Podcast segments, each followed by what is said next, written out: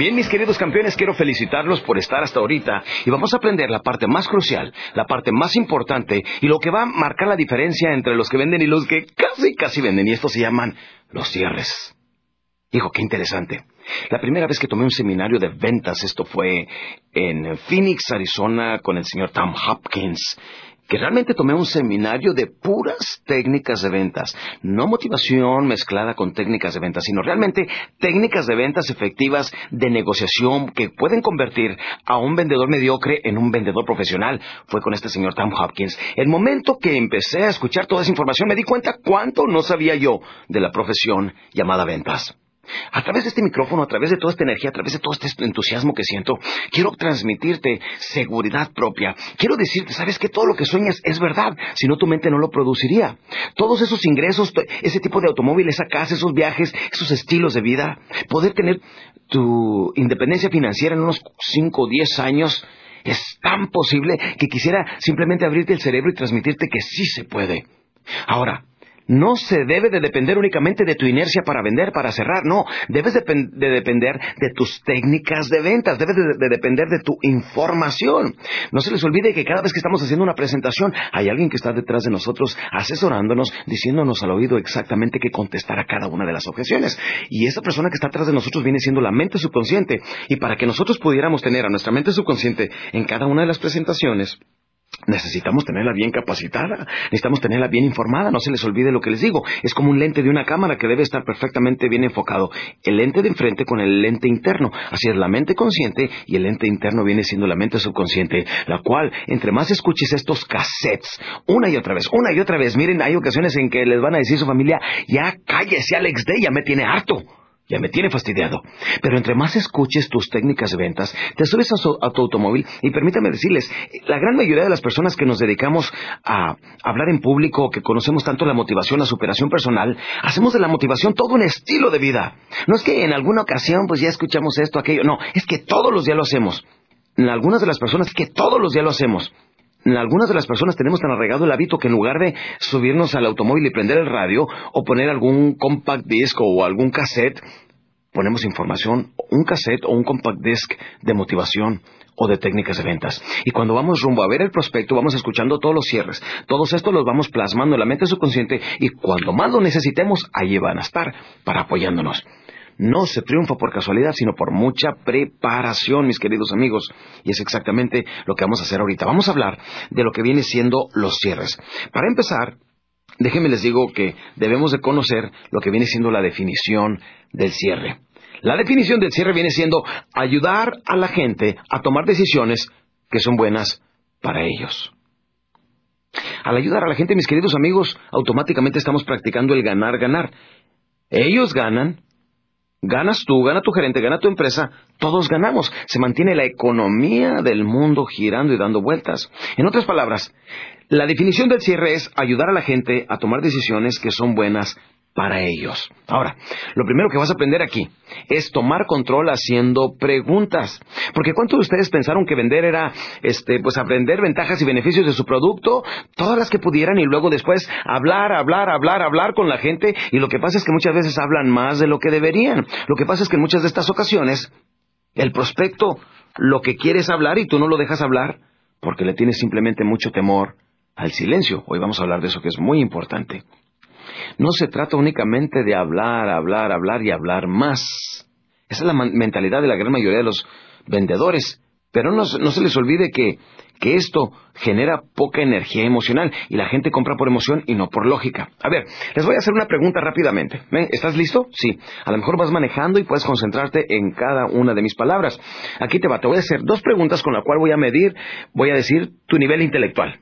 Según tu tiempo de reacción, es la calificación que te voy a dar. Si respondes inmediatamente, te voy a dar un 9 o un 10, ¿de acuerdo? Ok, ¿estás listo? Aquí va la primera pregunta.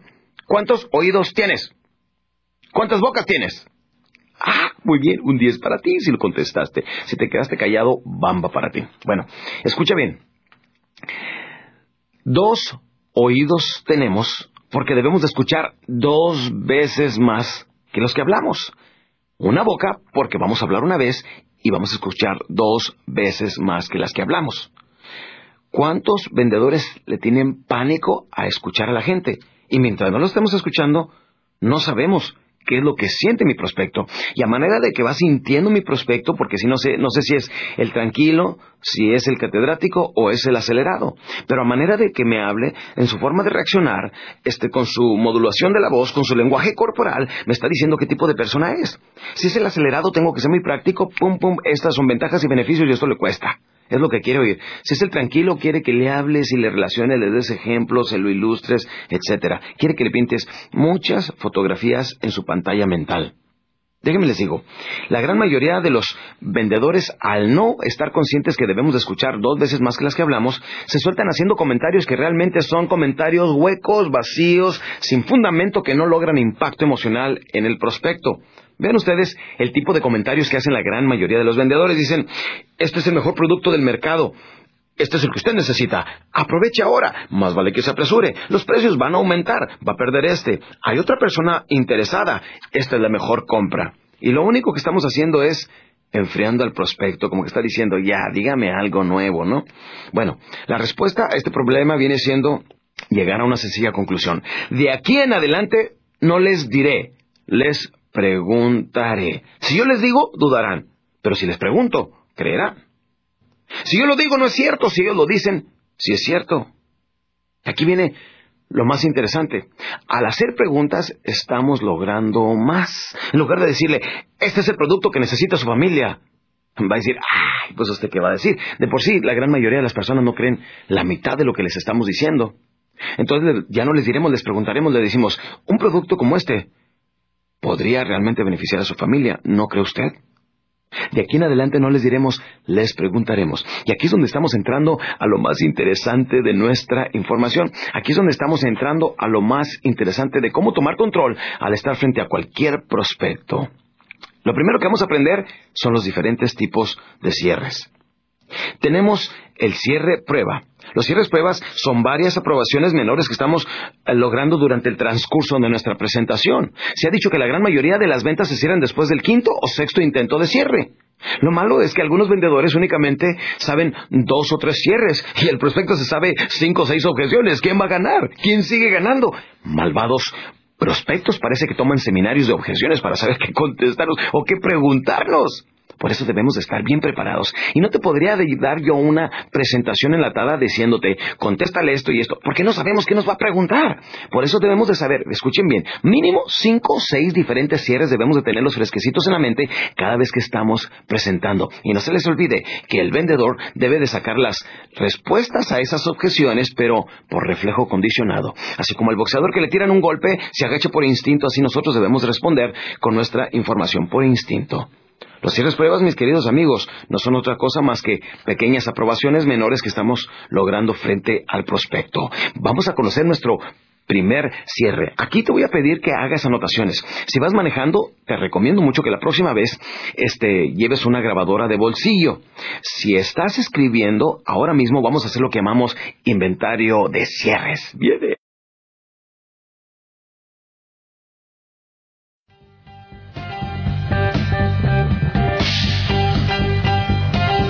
Bien, mi querido campeón, el primer cierre viene siendo, y escríbelo bien, se llama el cierre por conclusión. Si el cierre por conclusión, abajito escribe la definición, que viene siendo llegar a la conclusión que sí lo quiere. Escucha bien, llegar a la conclusión que sí lo quiere. Abajito, de preferencia, ponte entre paréntesis, esto es un estado mental. Bien, Ahora, cada vez que veas eh, tu dedo índice, te vas a acordar que ese es el primer cierre que estás aprendiendo. Vamos a ver cuántos cierres podemos compactar en esta sesión, en esta grabación. El primero se llama cierre por conclusión y es llegar a la conclusión que qué que sí lo quiere. ¿Y por qué te estoy diciendo que viene siendo un estado mental? Viene siendo porque la gran mayoría de las ocasiones cuando estoy hablando con el prospecto que no me está dando retroalimentaciones, que no me está dando aprobaciones menores, normalmente tiendo a desilusionarme. Llego a la conclusión, ah, no lo quiere. Empiezo a autotracionarme. Cuando llego yo a la conclusión de que ya no lo quiere, ¿qué es lo que quiero hacer? Huir de allí. Ya me voy, empiezo a juntar mis cosas, le dejo mi tarjeta, saludos a los niños, etcétera, gracias por su tiempo y demás. No, siempre voy a llegar a la conclusión, si lo quiere, si lo quiere, si lo quiere. Aunque sea el típico prospecto cara de piedra, ya sabes, esos que se te quedan viendo, no te dicen ni sí ni no, muy indiferentes, y tú estás pensando que si lo quiere, si lo quiere, si lo quiere. Mientras yo estoy pensando que sí lo quiere, estoy sacando lo mejor de mi información. Te voy a dar un ejemplo. ¿Qué sucede cuando estás hablando con un prospecto y, te está dando aprobaciones menores? Que le estás diciendo y él, ah, qué bien. Oh, oiga, qué interesante. Oye, y también funciona así. ¡Claro! ¡Uy! Ah, en ese entonces hasta le echas más salsa a tus tacos. En otras palabras, te sale mucho más lúcida, más fluida tu presentación. Por eso de aquí en adelante no importa si está diciendo que no, si es el típico negativo. Por cierto, hay unos señores tan negativos, tan negativos. El otro día me tocó uno en uno de mis eventos. Era tan negativo el señor que a la hora del descanso se desmayó. Pero era tan negativo, tan negativo que en lugar de volver en sí volvió en no. Ese sí era negativo, ¿verdad? Bueno, noten ustedes, aunque sea el negativo, aunque sea el serio, aunque sea el cara de piedra, ya sabes que no se mueve con nada, tú siempre estás pensando que si lo quiere, si lo quiere, si lo quiere, si lo quiere. De, hecho, déjenme les digo que yo en mis eventos públicos utilizo mucho el cierre por conclusión, porque en algunas ocasiones me ponen puros prospectos cara de piedra en las primeras filas y yo acá haciéndome el alegre, el simpático, mucha gente serios viéndome. Ahora, esta gente no se da cuenta que son serios así. En algunas ocasiones los he prejuzgado y aviento una que otra piedrita de alguna gente seria y aquello y que abran su mente y no se dejan ir. Y en el descanso llegan y me dicen, Oiga, muy buena exposición, lo felicito. Y yo, wow, yo pensé que esta persona estaba en otro canal. No, por eso les digo, no se confundan. Serios o no la gente, la gente no se da cuenta que tienen cara de piedra, en serio. Por eso nosotros siempre debemos de estar fluyendo con nuestra información. Qué interesante, el primer cierre se llama el cierre por conclusión. Y la definición viene siendo llegar a la conclusión que, que sí lo quiere. Muy bien, vámonos al cierre número dos, campeones, a ver cuántos compactamos aquí.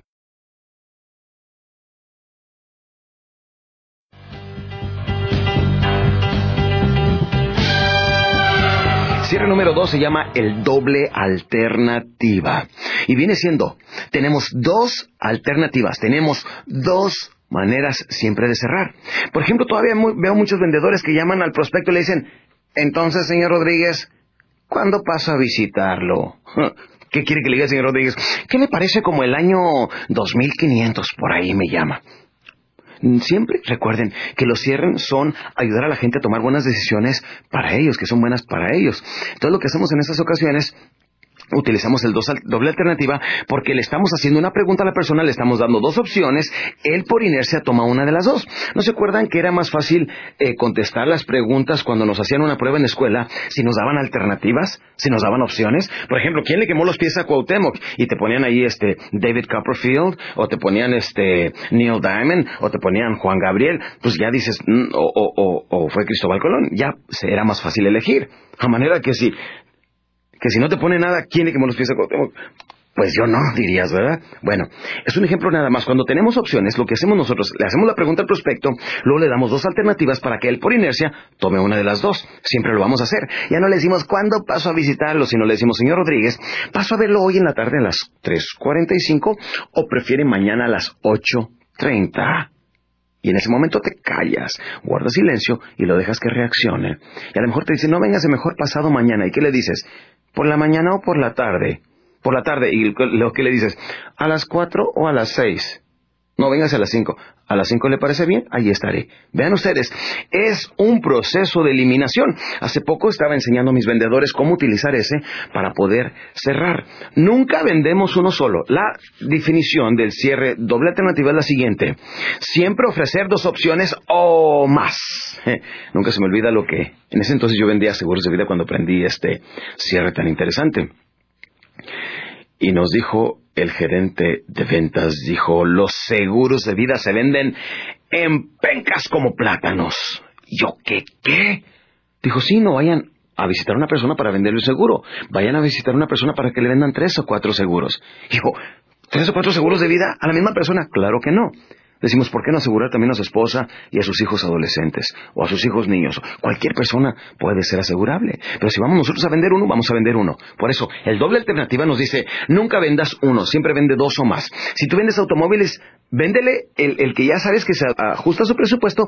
Ahora trata de venderle uno poquito más caro, que sabemos que no va a querer, que sabemos que no va a comprar. Pero no, escuchen bien, pero si yo le dejo la decisión al prospecto, al final no lo va a comprar. Hacemos un pequeño paréntesis para explicarles algo. Cuando el prospecto encuentre lo que quiera, del color que desee, con los términos de pago que él desea, no va a comprar. Porque estamos dejándole la decisión a él. Y que es un cierre es ayudarle a tomar la decisión. Por eso no le decimos, ¿lo va a querer o no le va a querer? No, siempre le preguntamos, ¿va a querer usted este? O aquel. Le damos las dos opciones, por inercia escoge uno de los dos. Ejemplo, cuando le estoy vendiendo un automóvil caro, supercargado, con este aire acondicionado, con ventanas eléctricas, con todo este tipo de cosas que son más caras, le digo, este automóvil yo sé que es el que se ajusta a su presupuesto y ya lo vi que lo desea. Pero si le pregunto en ese momento, ¿lo quiere? Me va a decir, déjeme pensarlo, o déjeme traigo a mi esposa, o déjeme comparar. Le digo, yo sé que ese es el que se adapta a su presupuesto, pero permítanme mostrarle otros.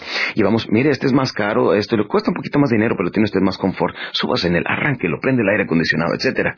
¿Y qué está pensando el prospecto en ese momento? Me quiere vender algo más caro para ganar más comisión, pero tenga, voy a comprar el que yo ya había elegido. Entonces al final le pregunto, este, entonces ¿cuál va a querer este o aquel?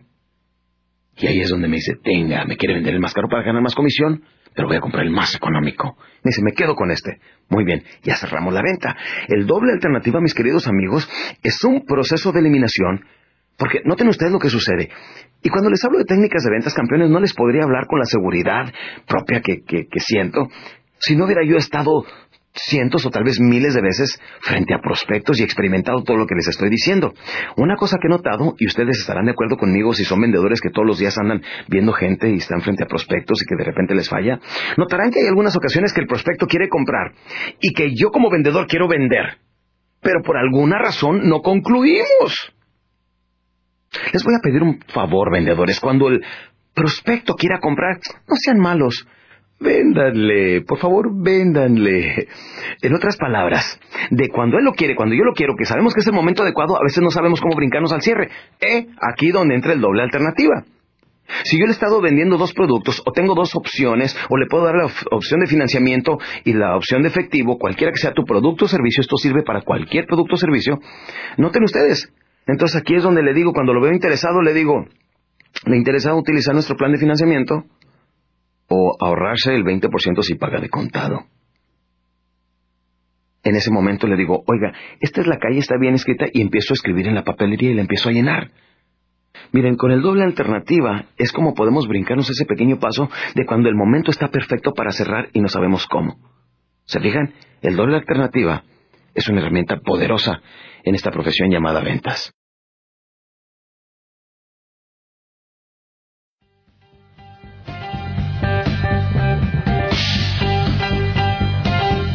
Ahora vamos al cierre número 3. Hasta ahorita, ¿cuántos cierres sabemos? Dos. El primero se llama el cierre por conclusión, el segundo se llama el doble alternativa, el tercero se llama el amarre. Escríbanlo bien, amarre. Y esto se oye como una llave de lucha libre, pero viene siendo una excelente técnica. El amarre. Abajo la definición del amarre viene siendo poner una pregunta al final de cualquier frase para lograr un estímulo positivo. Escríbanlo bien. Poner una pregunta al final de cualquier frase para lograr un estímulo positivo. ¿A qué me refiero con un estímulo? A veces los vendedores están esperando que les digan sí, o sea, verbalmente que les digan sí, sí lo quiero. No. Con un estímulo positivo de mi prospecto tengo para cerrar. En otras palabras, no me tiene que decir sí verbalmente, me lo puede decir físicamente ya sabes, cuando coge los hombros se te queda viendo y le hace, mmm, como diciendo, puede ser. Cuando levanta las cejas, Ah, ese es un estímulo positivo y el vendedor debe cerrar en el estímulo positivo. Ahora, esto que estamos aprendiendo ahorita son cierres prueba, porque son puras pruebas. Si el prospecto no está listo, él mismo te lo va a manifestar. Entonces, ¿qué hacemos? Nos vamos a la siguiente prueba, vamos a la siguiente prueba hasta llegar al cierre maestro. Posteriormente vamos a hablar de la herramienta más poderosa que ha llegado a nuestra profesión llamada ventas, que se llama el cierre de Benjamin Franklin. Volviendo al cierre amarre, es poner una pregunta al final de cualquier frase para lograr un estímulo positivo. En un principio de este programa te había dicho que vender es decir ciertas palabras de cierta manera al tiempo indicado. Y es exactamente lo que quiero que aprendas, a decir ciertas palabras de cierta manera al tiempo indicado. Hablar de ciertas palabras Ciertas palabras van a ser cuando le ponemos al final de cualquier frase una pregunta. Háganse una lista. Las cosas que vamos a escribir. Número uno, verdad. Número dos, no crees. Número tres, no le parece. Número cuatro, no es cierto. Y una que yo utilizo constantemente cuando estoy hablando en público, sí o no. Y utilizo mucho sí o no cuando estoy hablando en público porque quiero afirmaciones positivas de mi público. Cuando estoy haciendo una venta, estoy utilizando también sí o no. ¿Verdad? ¿No, no le parece? Porque estoy logrando aceptaciones positivas de mi prospecto. Cuando vendíamos eh, seguros a finales de los 70 campeones, teníamos una pequeña sala de capacitación, la cual teníamos una ventana y de un lado era espejo donde estaba la sala de capacitación y del otro lado analizábamos la veracidad de los vendedores. Entonces, deberíamos nosotros estar haciendo que el prospecto diga cuatro o cinco veces consecutivas que sí. En otras palabras, estamos viendo nosotros de perfil al prospecto y cada vez que utilicen un cierre amarre, el prospecto mueve la cabeza y dice que sí. Se le decimos, tomar buenas decisiones para el futuro es importante en el presente, ¿no cree usted? Y él, el poder ver hacia adelante será realmente garantizar la felicidad y la tranquilidad de nuestros hijos. ¿Verdad que eso es importante? Otra aprobación menor. Como ves, al poner, no cree usted, no le parece, no es cierto, sí o no. Al poner una pregunta al final de cualquier frase, estamos forzando al prospecto que diga que sí. ¿Qué diferencia, campeones, si yo le digo a una persona, por ejemplo, en el banco en el que estoy sentado ahorita mismo mientras estoy hablando en este micrófono? Si yo le estoy vendiendo este prospecto a este prospecto del banco y le digo, mire, este es el banco mejor construido en el mercado. Se me queda viendo y dice, ah, pues usted qué va a decir, usted los vende. ¿Qué diferencia si le digo, invertir en uno de los bancos mejor construidos en el mercado? es una buena inversión. ¿No cree usted? ¿Y qué dice? Sí, ¿a poco me va a decir, no, yo quiero invertir en los productos más feos, en los que están más echados a perder, lo que no me interesa? No, no. Es muy obvia mi pregunta y más obvia es la respuesta. Por eso en el cierre amarre, cualquier cosa que digas nada más ponle al final un verdad, no cree, no le parece. Por ejemplo, tú que estás escuchando esta grabación, aprender técnicas de ventas, te las memorizas, ya después cuando fluyen ni cuenta te das que las estás utilizando, ¿sí o no? ¿Verdad? ¿No creen? ¿No les parece? Cuando tengo mis seminarios en vivo me encanta ver cómo las personas empiezan a reaccionar con el cierre amarre. Después de que se los dije, que les dije la definición, que les dije cómo funciona, caen redonditos y se me quedan viendo. Y les digo, ¿verdad que eso es bueno? Sí. ¿A, ¿A, poco no? ¿No parece? ¿Sí o no? ¿No es cierto? Y me están dando varias aprobaciones menores. Yo quiero que tú hagas lo mismo. De hecho, déjame te digo, aquí viene una parte que no es escrita, pero sí es una técnica que quiero que practiques de aquí en adelante. La segunda parte del cierre amarre viene siendo física. Te le quedas viendo como, como muy interesado, como medio intrigado, sonriendo fijamente a los ojos a lo que te esté diciendo cualquier persona y te dice, y fíjate qué pasó, y luego pasó en ese, el tren bien rápido, y nosotros nos quedamos esperando, y tú te le quedas viendo como, sí, sí, así muy intrigado te le quedas viendo, ajá, sí, y se te queda viendo. Y la persona se calla y dice, sí, hombre, pasamos un buen susto. Y tú te quedas callado, te le quedas viendo todavía con cara de, Sí, como diciéndole, ¿y luego? ¿Y qué sucedió? Y continúa. Y ellos se te quedan viendo. Vas a ver que si haces nada más esto, que te le quedas viendo, diciéndole que sí y viéndolo como diciéndole, dime más, la persona sigue, hable y hable y hable y hable. Por eso te digo, esta parte viene siendo una parte que no es una técnica que podríamos escribir, pero sí que te puedes memorizar. Le dices al prospecto, tomar buenas decisiones para el futuro es necesario hoy en día.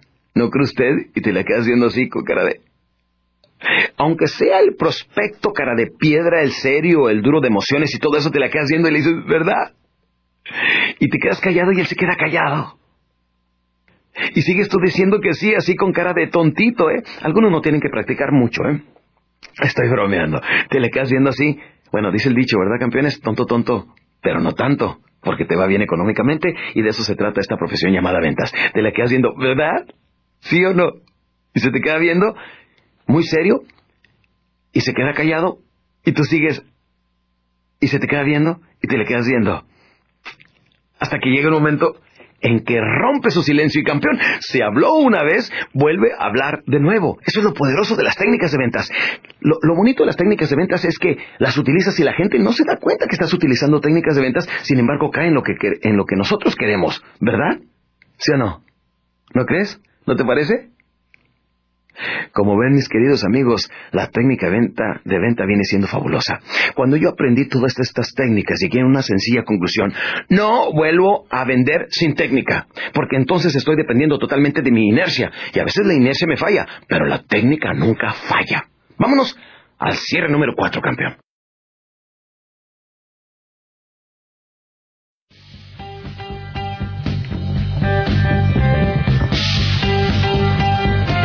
El cuarto cierre viene siendo el amarre invertido. El amarre invertido es muy interesante porque es exactamente igual que el amarre, pero ahora vamos a poner la pregunta al frente. Sí, decimos, ¿verdad?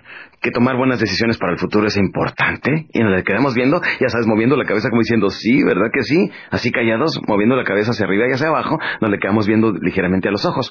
¿Por qué el amarre invertido es importante? Porque de esta manera los podemos alternar. Y el prospecto no se da cuenta que estamos utilizando técnica. No quieres decir, tomar buenas decisiones para el futuro es importante, ¿verdad? Eh, Cuidar los intereses de nuestra familia es obligación de un padre, ¿verdad? ¿No cree? Porque el rato va a decir, no, no, no, este ya lo está haciendo como con técnica. Pero si le decimos, ¿verdad? Que tomar decisiones buenas para nuestra familia es obligación para nosotros como padres y, bajamos la voz. No se les olvide, el lenguaje corporal y modulación de la voz es decir ciertas palabras, pero decirlas de cierta manera y los cierres deben de salir al momento indicado. ¿Sabes cuándo vas a soltar los cierres? En cuanto tengas una objeción. Las mismas objeciones están estimulando los cierres que tienes ya condicionados en tu mente subconsciente. Hasta ahorita hemos aprendido cuatro cierres y quiero que te los aprendas de memoria. Número uno, el primero se llama el cierre por conclusión. El número dos, el doble alternativa. El número tres, amarre. El número cuatro, amarre invertido. Y número cinco, aquí viene. Es uno de los cierres más poderosos que vas a conocer. Al conocer este quinto cierre que te voy a enseñar, vas a aprender a hacer que tu pluma toque la papelería en cada una de tus presentaciones. ¡Wow! Se dice que el momento que haces que tu pluma toque la papelería, llevas el 50% de la venta cerrada. Ponte muy listo. Este quinto cierre se llama el puerco espín.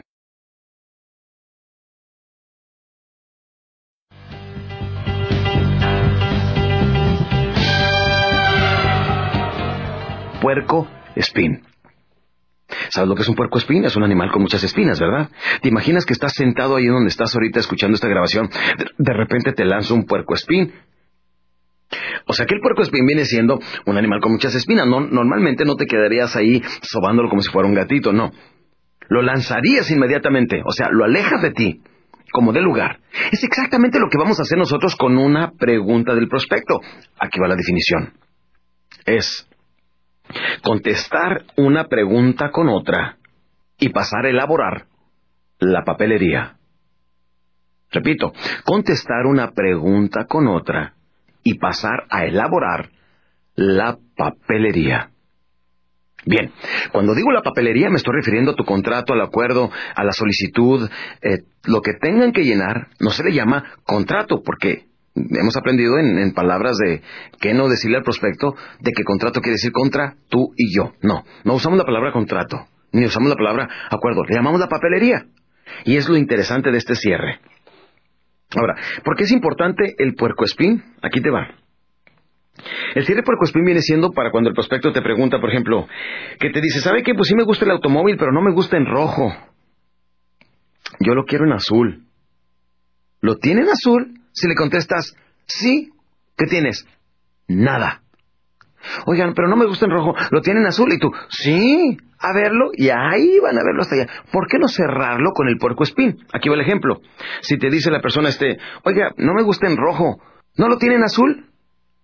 No le quedamos viendo y le decimos, ¿lo quiere en color azul? ¿Y qué te dice? Sí. Lo más probable es que diga que sí. ¿Y qué pasó? Ya cerraste. Al encontrar el color azul, este es el que prefería, ¿verdad? Muy bien, pásale por acá y empiezas a caminar. Esta es una técnica que voy a incluir aquí rapidísimo pero funciona en todas las ocasiones. Si vendes un producto grande, ya sea una casa, si vendes un automóvil, si vendes un terreno, ese tipo de cosas, ahí no puedes cerrar la venta. Tienes que irte a un lugar donde sí puedes cerrar la venta. Entonces, cuando ya está listo para el prospecto para comprar, lo que vas a hacer, vas a encaminar tus pasos hacia la mesa de cierre. Debes de tener un escritorio, debes de tener una parte donde estás normalmente con toda la papelería listo para cerrar. Simplemente te volteas, empiezas a caminar y dices, pásale por acá, por favor. Y no voltees hacia atrás y no te va a decir, a ver, espéreme. Pero si caminas firme, te empieza la gente a seguir. Bien, ya te lo llevas al lugar de cierre y como ya lo encontraste en color azul, la venta es tuya. ¡Qué emoción, sí o no! Cada vez que te pregunte el prospecto, ¿lo quiere o no lo quiere? En, lugar de que suceda eso, le decimos, noten ustedes, eh, oiga, ¿y no se lo podría pagar en seis meses? Ya sabemos que la respuesta es sí porque tienes un plan de financiamiento, pero le dices, ¿le gustaría pagarlo en seis meses? ¿Y qué te contesta el prospecto? Claro. Aquí es donde nosotros podemos ilustrar varios ejemplos, ¿verdad? Este, oiga, ¿me lo podrían entregar para el día primero? Ya sabemos que la respuesta es sí, ¿qué le decimos? ¿Le gustaría que se lo entregue para el día primero? Sí. Ok. Pongan atención. Lo que hacemos es lo siguiente. Todos ustedes utilizan o una solicitud, lo que hablamos de la papelería, ¿verdad? Un contrato, un acuerdo, lo que sea. Ahí vean qué es lo que sucede. Me pregunta, oiga, ¿y no lo podría pagar en 12 meses? Le preguntamos nosotros, ¿le gustaría pagarlo en 12 meses? ¿Y qué te dice? Sí. En ese momento, escribes arriba de la papelería, lo cual debes de tener presente cuando ya estás a punto de cerrar. Siempre debes de tener la papelería a la mano y tu pluma en la mano como regla estricta en ventas para ganar dinero. Entonces lo pones en la parte de arriba y le pones, este, 12 meses de financiamiento. Muy bien. ¿Qué dirección tiene usted? Y te dice calle del zapato número 15. Calle del zapato número 15. Muy bien. Eh, ¿Es la, ¿Qué colonia? Colonia Juárez. Muy bien. Ciudad, ciudad tal y tal. Muy bien. Ahí lo apuntas. Sigues haciendo las preguntas. Lo que estás haciendo ya es elaborar la papelería. Te dije que con esta técnica vas a poder hacer que tu pluma toque la papelería. Ahora le dices al prospecto, este, ¿ha sacado usted alguna cosa a crédito? ¿Tiene algunos créditos comerciales? Sí. ¿Con quién? Pues con la mueblería X. Mueblería X. Muy bien. ¿Con qué banco trabaja usted? Con el banco eh, tal y tal. Con el banco tal y tal. ¿En cuál sucursal? Etcétera. Ya le estás haciendo preguntas para elaborar tu papelería, cualquiera que las preguntas sean. En este momento, si el prospecto no dice nada, ¿qué pasó? La venta ya es tuya. Pero si te llega a detener, te voy a dar una herramienta más. Ponte muy listo. Son estos pequeños detalles, campeones, los que marcan la diferencia entre los que venden y los que casi, casi venden. Aquí estoy escribiendo ya toda la información, al final nada más se la pongo, si me pone su aprobación ya ganamos. Bueno, pero si me detiene, ¿qué? Aquí va, quiero que escribas esto. Si me detiene, contestaré. Y van a, a contestar palabra por palabra lo que les voy a decir. De repente cuando le pregunto, ¿con cuál banco trabaja usted? Y si el prospecto no está listo, me lo va a manifestar inmediatamente. Me dice, oiga, pero yo todavía no dije que voy a comprar y usted ya está llenando toda la información ahí. usted me había preguntado que si, si se lo podía financiar a 12 meses. ¿Verdad? Es el cierre amarre, ¿verdad? Y me dice, sí. Le digo, yo nada más le hago preguntas que son importantes para usted y para que no se me olviden, siempre lo apunto aquí en la papelería. ¿Con cuál banco me dijo que trabajaba? Si me contesta, vuelvo a tomar control y vuelvo a hacer otro intento de cierre. ¿Qué te dije? Que la venta se cierra después del quinto o sexto intento de cierre. Y en este momento continúo elaborando. Si no me vuelve a detener, la venta es mía, campeones. ¿Se fijaron? Por eso póngale, si me detiene, contestaré. Usted me había preguntado que sí. ¿Qué me había preguntado? Que si lo tengo en color azul, que si lo puede pagar en seis meses, que si se lo puedo entregar para el día primero, que si lo tienen de tal tamaño, con tal cualidad, con tal ventaja o beneficio. Y yo le digo, ¿verdad? Al último le pongo un cierre amarre. Me dice, sí. Yo solamente le hago preguntas que son importantes para usted y para no olvidarlas, siempre las anoto aquí en la papelería. Por eso le llamo papelería. ¿Se fijan, campeones? Y de esa manera volvemos a retomar control y lo más probable es que la venta sea nuestra. Si te vuelve a detener, es que el prospecto no está listo, continúa soltando más ventajas y beneficios y vuelves a hacer otros cierres prueba. Bien, escucha este quinto cierre que viene siendo el cierre por spin una y otra vez hasta que te lo memorices y salga en forma de reflejo ¿qué? condicionado. Muy bien, campeón. Hasta ahorita, ¿cuántos cierres hemos aprendido? Cinco. El primero se llama el cierre por conclusión. El segundo, el doble alternativa. El tercero se llama el amarre invertido. Y el quinto se llama el puerco spin. Bien, campeón. A ver si te los has aprendido. El primero se llama el cierre por. El segundo, el doble. El tercero, el el cuarto él. El quinto él. ¿Te los aprendiste? Ojalá que sí, si no, regrese el cassette y vuelvo a la práctica, porque todo vendedor debemos de saber mínimo 6, 7 CRs, pero así de memoria que pudieran salir en nuestro rescate cuando más necesitamos. Déjenme les digo algo. Si hasta ahorita te puedes memorizar estos 5 cierres prueba que te acabo de dar y te aprendes el último cierre que viene siendo la mejor herramienta que ha llegado a la profesión llamada ventas, que es el cierre de Benjamin Franklin, campeón, estás listo para entrar a las grandes ligas en ventas.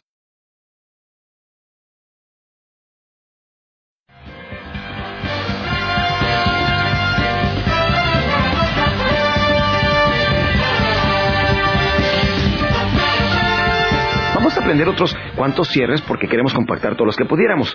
Vámonos con el cierre número 6. Este sexto cierre es muy interesante, se llama el cierre envolvente. Y se trata de envolver al prospecto antes de comprar. Aquí va el ejemplo. Le decimos, ¿el automóvil lo va a manejar solo el gerente general o sus empleados también? Al contestar, mis queridos amigos, el prospecto acaba de comprar ni cuenta se ha dado. Le digo, ¿la computadora se la enviamos a su casa? ¿O a su oficina? Al contestar, acaba de comprar. Lo que estamos haciendo aquí es enviándole detalles a la mente del prospecto en el futuro para dejar atrás el momento de la decisión y ya realmente darlo por un hecho. ¿Va a querer usted este eh, que se lo armemos aquí o se lo damos en las cajas para que se lo lleve? Cualquiera de estas preguntas lo remontamos al futuro, se le olvida el instante y en ese momento ya vendiste. ¿De acuerdo, campeones? Vámonos al cierre número 7.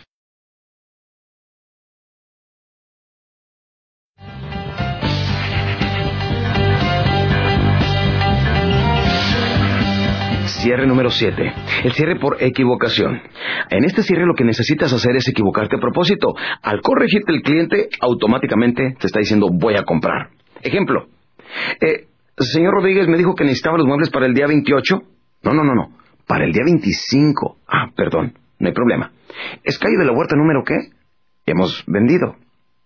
Otro ejemplo. Eh, señor Rodríguez me dijo que quería dejar a su hermano de beneficiario o a su esposa e hijos. No, no, a mi esposa y a mis hijos únicamente.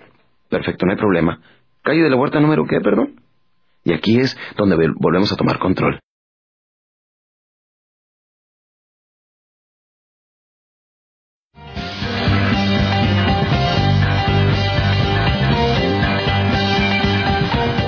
Cierre número 8. Se llama el cierre por compromiso. Este cierre de lo que se trata es de comprometer al cliente. Si le compruebas que tú tienes la razón, acabas de vender. Ejemplo, ya sabes cuando está el prospecto un poquito irritado, dice, todo lo que hacen las compañías de seguros es, mentirle al cliente diciendo que no puede retirar su dinero de su póliza y tratan eh, de hacer hasta lo imposible para que no se pueda. Entonces el vendedor aquí utiliza el cierre por compromiso y le dice, señor Rodríguez, si yo le puedo demostrar y a su satisfacción comprobar que realmente puede retirar su dinero de su póliza cuando usted desea, ¿lo compraría ahorita? Como ves, mi querido amigo, con, aquí el cierre por compromiso es, estás desmintiendo, estás diciendo lo que sí sí puede, lo estás comprometiendo. Qué fascinante, ¿verdad? Vámonos al cierre número nueve.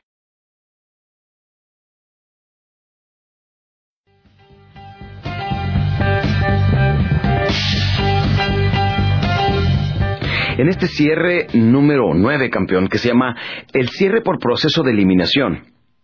Se trata de que puedas retomar el control después de que has agotado tus recursos, después de que has hecho varios intentos, después de que te sientes satisfecho que has hecho una buena presentación y no has logrado los resultados que quieres. Este cierre por proceso de eliminación te va a ayudar bastante. Aquí es cuando te dice el prospecto, ¿sabe qué? Es que no sé, este... Lo ves indeciso y dice, Deme un tiempecito para pensarlo. Dices tú, ¿cómo no, señor? No hay ningún problema. Empiezas a levantar las cosas de tu mesa, haces, no rebates absolutamente nada, haces de cuenta que, que te estás retirando sin moverte, sin levantarte exactamente donde estás. de repente bajas tus cosas, te le quedas viendo y le dices, oiga, ¿tiene algo de malo mi producto? Es un proceso de eliminación y aquí van las preguntas que debes de hacer. Oiga, ¿hay algo que no le gustó de mi producto? Ya sabes, hay algo que no le gustó de esta copiadora, de esta computadora, de este automóvil, de este seguro, hay algo que no le gustó de este plan de inversión, cualquier cosa que vendas. Oiga, ¿hay algo malo con, con mi producto? Te quedas callado, haces una pausa y probablemente te diga, no, Continúas con tu proceso de eliminación y le dices, entonces, ¿será la reputación de mi empresa? A lo mejor te dice, no. Continúas preguntando, pero bien callado, te le quedas viendo, no sonríes, con cara seria. Le dices, ¿es la calidad? Continúas preguntando, y esta es una de las más importantes, le dices, entonces, ¿fui yo? En el 90% de las ocasiones el prospecto te va a decir, no, no, no, no, no, no tiene nada que ver con usted.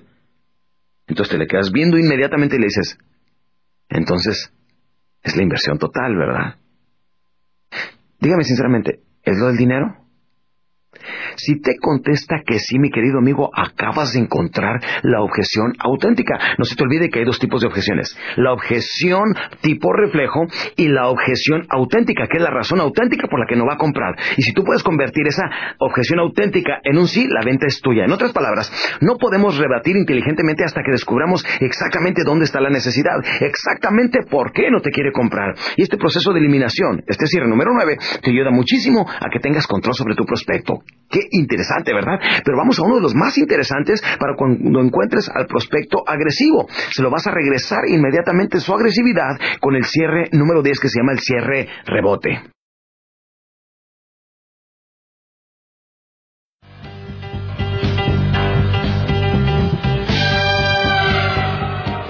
Cierre número 10 viene siendo el cierre rebote. Hijo, qué interesante este, ¿eh?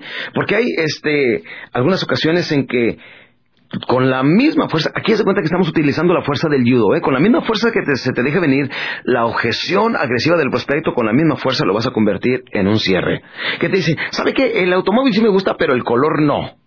Bueno, ¿qué color prefiere? Pues ¿sabe qué? Quisiera un automóvil verde. Si le consigo ahorita uno verde, ¿lo compraría ahorita mismo?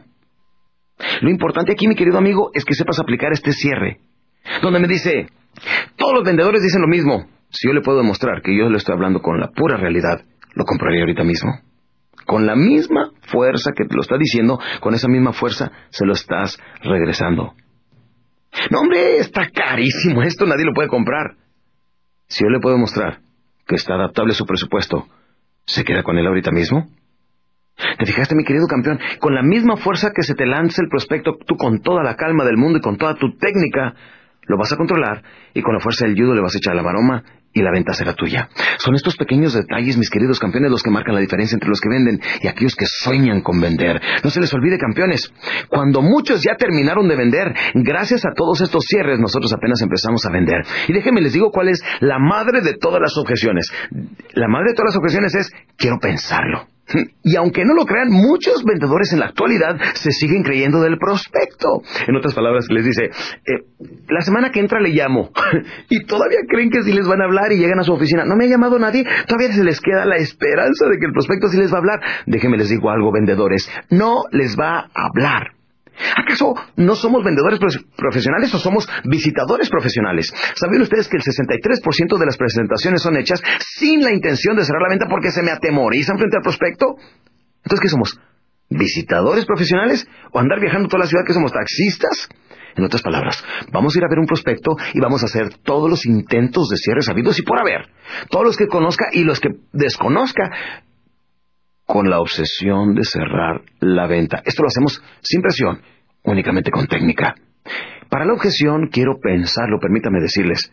Muchos, estoy hablando del 90% de los vendedores, ya terminaron de vender cuando le dicen, ¿sabe qué? Déjeme toda la información aquí, déjeme analizarlo, yo le hablo y hacemos otra cita a ver cuál me interesa. Para empezar, debemos de llegar a una conclusión. Cuando vuelvas a escuchar, quiero pensarlo, vamos a aceptar, con responsabilidad propia, vamos a decir, no lo supe interesar. Cuando me digan quiero pensarlo, estoy diciendo no le supe vender. No le supe transmitir mi energía, mi entusiasmo. He perdido la venta. Quiero que lleguen a esa conclusión. Y cuando ya está todo perdido, lo que ganes es purita ventaja. En otras palabras, cuando ya se acabó la venta, cuando ya te dijo que lo quiere pensar, sabes que ya perdiste la venta.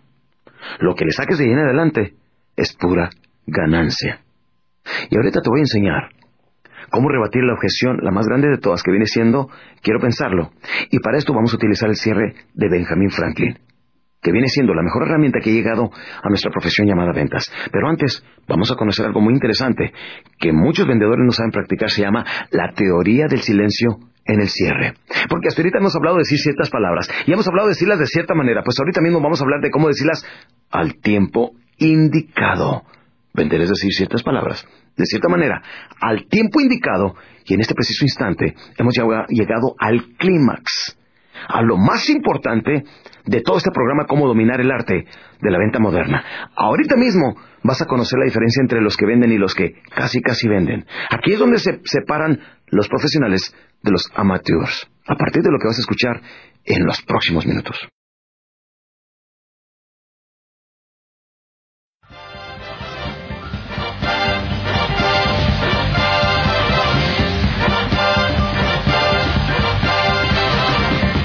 La teoría del silencio en el cierre es algo que muy pocos vendedores saben manejar.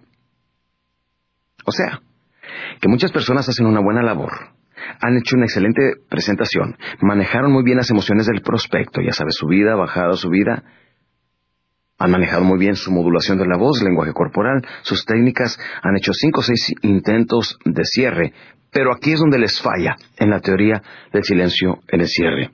Escríbelo, por favor, porque quiero que te lo memorices. Ahí va. Al hacer la pregunta cierre, escríbelo por favor, al hacer la pregunta cierre, te callas. Si te callas. El primero que hable, ¿qué? Exactamente, pierde. El, primero que hable, pierde. Al hacer la pregunta cierre, te callas. El primero que hable, pierde. Cuando ya has hecho una buena presentación, cuando has mencionado bien tus ventajas y beneficios, cuando haces una pregunta cierre, te callas. Le dices, ahora, esto será un buen beneficio para toda su familia, ¿no cree usted? Te callas. El primero que hable, pierde. Si no sabes aquí, al final de tu presentación, manejar el silencio, probablemente vas a perder la venta y toda la buena labor que acabas de hacer la has echado a la basura. Aquí te le quedas viendo al prospecto y te callas. ¿Y qué sucede cuando se te queda viendo? Luego tú te le quedas viendo. Y luego se prolonga el silencio. Al final del cierre de Benjamin Franklin, te voy a decir exactamente qué hacer con ese momento de silencio. Vamos a dejarlo inconcluso y lo cerramos después de el cierre de Benjamin Franklin. Este cierre, para empezar, campeón, pudiéramos decir, es una de las herramientas más viejas que existe en nuestra profesión. Algunos vendedores lo conocen, algunos han oído hablar de él, pero es sorprendente darnos cuenta que menos del 8% de los vendedores lo utilizan. Y para mí es el padre de los cierres. Como les digo, cada vez que vuelvas a escuchar lo quiero pensar. Ahora visualícense ustedes para poder hacer este ejercicio bien, como me gustaría estar con ustedes en vivo. Pero recuerden, toda esta información es porque los quiero acompañar, vendedores. No hay información tangible que cualquiera de nosotros pudiera utilizar inmediatamente a su vida. Mucha de ella se vuelve teoría, mucho se vuelve demasiado técnico y nada aplicable. Noten ustedes cómo lo convertimos aplicable. Pongan atención. Primeramente, cuando me dice el prospecto, ¿sabe qué? Lo quiero pensar. Me visualizo que estoy frente al prospecto, frente a su escritorio, le estoy vendiendo algún producto, ya sea un producto tangible o intangible, pero aquí tengo la papelería y todo. Se acaba de echar a perder toda mi labor, todo mi trabajo, y en ese momento estoy viendo morir mi venta, y me dice, ¿sabe qué? Déjeme analizarlo con mucha calma, y déjeme pensarlo, y yo le aviso. Lo primero que vas a hacer son algunos pasos, lo voy a hacer yo, y luego quiero que lo sientas tú. Levanto mis cosas, empiezo a juntar todo, guardo mis cosas en el portafolio, empiezo a retirarme, me levanto, le digo muchísimas gracias por su tiempo. Hasta este momento está diciendo el prospecto que no me va a rebatir, porque normalmente cuando te dicen quiero pensarlo, fíjate la conclusión que llega el prospecto. Híjole, ahorita que le diga que lo quiero pensar, se va a poner como león y va a tratar de rebatirme de todas maneras, pero no hay problema porque aquí lo estoy esperando y a mí no me vende nada. ¿Cuál es su sorpresa? Que el momento que me dice quiero pensarlo, empiezo a levantar mis cosas, le digo muchísimas gracias, me empiezo a despedir, bajé la guardia y dice, ¿acaso no va a rebatir este vendedor? Y cuando baja la guardia le digo, me imagino que si lo quiere pensar es porque planea tomar una buena decisión, ¿verdad? Y me dice él, pues claro. Sin embargo, fíjese una cosa, señor Rodríguez, con toda la información que le acabo de dejar, como no lo escribió ni nada, solamente va a retener el 25% de todo lo que le dije. En otras palabras, no se le habrá quedado más del 25% y con eso no puede tomar una buena decisión. Me permite, mire, explicarle rápidamente una pequeña lista de las razones y en ese momento tomo asiento, me siento frente a él de nuevo le digo, me permite dejarle una lista de las razones por qué sí y por qué no debería de tener este producto. Las razones por qué sí y empiezas a escribir rápidamente. Ya le había dicho, pues ya me había comentado que pues le gusta este, que es bastante moderno, es lo último que ha salido en este tipo de computadoras. Me dice que es económica porque se adapta a su presupuesto. Me dice que viene siendo práctico, que es rentable. Además, le gustó la garantía que le estamos dando de dos años, ¿verdad? Muy bien. Viene siendo portátil este, viene siendo bastante eh, reconocido, ya sabe que tiene una buena reputación y ya sabe que le ofrecemos una garantía de servicio incondicional. Señor Rodríguez, estas son las 10 razones por las que sí debería de comprarlo. Y las razones por qué no vienen siendo, por ejemplo, Aquí vuelves a recordar la teoría del silencio en el cierre. El primero que hable pierde. Noten ustedes, me le quedo viendo al prospecto y le digo, estas son las 10 razones por las que sí debería comprarle. Y luego me le quedo viendo los ojos y le digo, las razones por qué no vienen siendo por ejemplo, y estoy listo para escribir, y está listo él para decirme, ok, ahora tú campeón que estás escuchando este cassette, déjame te digo lo que estamos haciendo. Estamos provocando que el prospecto me diga la razón auténtica por la que no quiere comprar. ¿Acaso quiero pensarlo, quiero comparar, quiero analizarlo? ¿Vienen siendo razones auténticas? No. ¿Vienen siendo objeciones auténticas? No son objeciones tipo reflejo. Él necesita tiempo para pensar o él simplemente no te quiere decir que no lo quiere comprar. Cuando ya me diga la razón auténtica y le doy una respuesta auténtica, la venta es mía. ¿Quedó bien claro? Y es exactamente lo que estamos sacando aquí. Ahora que me diga, este, pues, eh, ahorita se me hace difícil. ¿Ves? Hace rato no me quería decir que era el dinero. Entonces, pues ahorita la, la inversión inicial, o sea, el enganche, la inversión inicial se me hace pesado ahorita mismo. Muy bien. No rebatas todavía, simplemente lo vas a escuchar y lo vas a escribir. Muy bien, ¿alguna otra razón? Bueno, pues es que tengo que comparar con otros en el mercado. Comparar con otros. Número tres, lo quiero consultar con mi esposa. Número tres. ¿Alguna otra razón? Pocas veces te dan más de una, perdón, pocas veces te dan más de dos. Normalmente viene siendo una la que te dan. Entonces, cuando ya tienes una o dos objeciones auténticas, ya nada más toda tu fuerza la vas a encauzar en rebatir esas dos objeciones y la venta es tuya, campeón. ¿Quedó bien claro? Sí, ahora te voy a dar unos pequeños tips de cómo rebatir estas objeciones. Por ejemplo, el dinero. Ah, entonces lo que pasa es que ahorita no tiene usted la inversión inicial, ¿no es así? Así es. Si yo se lo puedo hacer adquirible, sin que tenga usted que dar la inversión inicial ahorita mismo, me imagino que sí lo desea, ¿verdad? Si me contesta que sí, ya le doy las maneras como lo pudiera hacer. Noten ustedes, todo este tipo de herramientas las deben ustedes de guardar para el final. Si ya saben que el prospecto puede comprar con un 25%, pero le estás pidiendo un 50%, no se lo digas hasta el final. Para que al relevarlo de toda esa tensión de que sí lo quiere, pero no tiene el dinero ahorita mismo, ahí es donde cierras la venta. ¿De acuerdo, campeón? Entonces aquí es como rebates la del dinero. O bien le puedes decir, vamos a hacer toda la papelería, yo lo voy a procesar con, la empresa, este, me da un cheque postfechado, o si quiere yo regreso el día 15 por el cheque, o cuándo lo quiere pagar, o cómo lo puede pagar, ¿de acuerdo? De que se haya echado a perder la venta, que tú presentes una venta con un esfuerzo de pagar el prospecto, yo te aseguro que tu gerente de ventas te lo va a agradecer. La segunda viene siendo, pónganse atención, dice, tengo que comparar. Entonces le preguntas, ¿cuánto tiempo necesita para compararlo con otro en el mercado. Dice, pues no sé, unos siete días. Le dice, ¿le parece bien si le doy 30 días? Se te queda viendo como diciendo, ¿qué qué? Sí, le doy 30 días para que lo compare. Muy bien, perfecto. Entonces, mire, póngame su aprobación aquí y lo que vamos a hacer, yo le voy a dar aquí la garantía y escribes ahí arriba, permítame, tomas la papelería y le pones a mero arriba. Si en los próximos 30 días encuentro un mejor producto a menor precio y de mayor calidad que el mío, le devuelvo el 100% de su dinero. Y lo voy a poner mi firma aquí para hacerlo más legal. Así es que me pone su aprobación. ¿Qué es lo que hicimos? Cerramos en este momento dándole la garantía que si en 30 días consigue un mejor producto o, servicio a menor costo y de mayor calidad, con mucho gusto le devuelvo su dinero. Lo más probable es que le hables con tal seguridad que él no va a mover absolutamente ni un dedo saliendo tú de allí para compararlo con otro porque se está dando cuenta y tiene la plena certeza que está haciendo la mejor inversión posible en tu producto o servicio. La tercera viene siendo la de la esposa. Esta es muy interesante. Por ejemplo, aplica mucho en intangibles, aplica en la venta de este un terreno funeral o en un seguro de vida, este tipo de cosas que dicen, necesito consultarlo con mi esposa. Entonces aquí tomo la papelería y le digo, ¿cuánto tiempo necesita para platicar con su esposa? Pues yo creo que un día, poco no? No la va a ver en la noche, malvado? ¿Dónde va, verdad? Entonces, normalmente viene siendo un día. Entonces le digo, ¿cuánto tiempo necesita para hablar con ella? Dice, pues un día. Dice, ¿le parece bien si le doy 15? Ah, me parece bien, muy bien. Pones arriba la papelería. Si por alguna razón su esposa no lo aprobara, se le regresa el 100% de su dinero. muy pocos machos, muy pocos caballeros y regresarían. Oiga, no lo quiso mi esposa. Si, si por alguna razón su esposa no lo aprueba, entonces le devuelvo su dinero. Permítame decirles, en mi vida de vendedor solamente una ocasión llegó una persona y me dijo que su esposa no lo había aprobado. Le dije, ¿y qué le dije yo? Que usted me iba a devolver mi dinero y lo voy a hacer. Nada más necesito escribir aquí la razón por la que no le interesó. ¿Le importaría si yo platico con ella o le contesto cualquier este, pregunta que tuviera? Y ahí tengo otra oportunidad de venderle a ella. Y tú como vendedor, ya sabes que si, no mm, si el problema viene siendo la esposa, ahora tienes que ir con ella, venderla y convencerla. Y probablemente la venta será tuya. Bien, hay cuatro pasos que quiero que te memorices aquí en el cierre de Benjamin Franklin. Número uno, en cuanto te diga, ¿sabe qué lo quiero pensar? No rebates. Paso número uno, le contestas. Supongo que si lo quiere pensar es porque planea tomar una muy buena decisión. ¿Verdad? Es un cierre amarre dentro del cierre con Benjamin Franklin. ¿Verdad? Se te queda viendo y te dice sí. Entonces le dices, sin embargo, con toda la información que le dejé únicamente, o que le he dado, únicamente podrá retener el 25% de todo lo que le dije, y no es suficiente para que tome una buena decisión.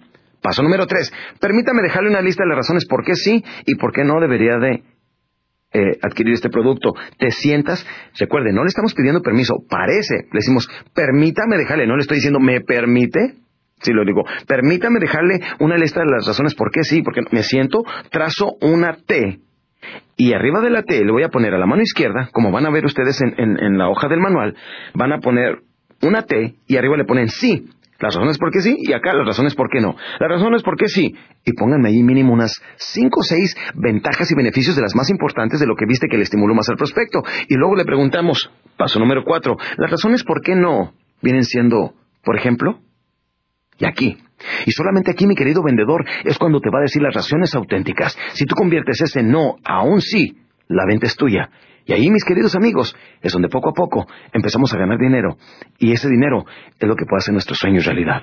Campeón, antes de despedirte, permíteme decirte, mucha de esta información la estoy manejando eh, con mi libro que se llama La Biblia del Vendedor por tu servidor Alex Day, que viene siendo un manual en donde viene mucho más información en el libro que en este mismo programa de audiocassettes. Toda esta información también la tenemos disponible en, video en la enciclopedia de ventas y he diseñado un programa únicamente de puras técnicas de cierre con dos audiocassettes y un video que se llama Los grandes secretos del cierre. Toda esta información está disponible en los teléfonos que puedes encontrar aquí en los audiocassettes y en el manual de trabajo. Mi querido amigo, si sigues paso a paso lo que te acabo de decir. Yo no dudo que llegues a alcanzar en muy corto tiempo tu independencia financiera, que la gran mayoría de las personas desearían. Y mi querido amigo, recuerda, debes de hacer cientos o tal vez miles de pequeños esfuerzos y sacrificios que nadie ve. Son las opciones y las decisiones que tomas en tu vida, como lo hablamos anteriormente en este programa, lo que marca la diferencia entre los que triunfan y aquellos que solamente sueñan con triunfar.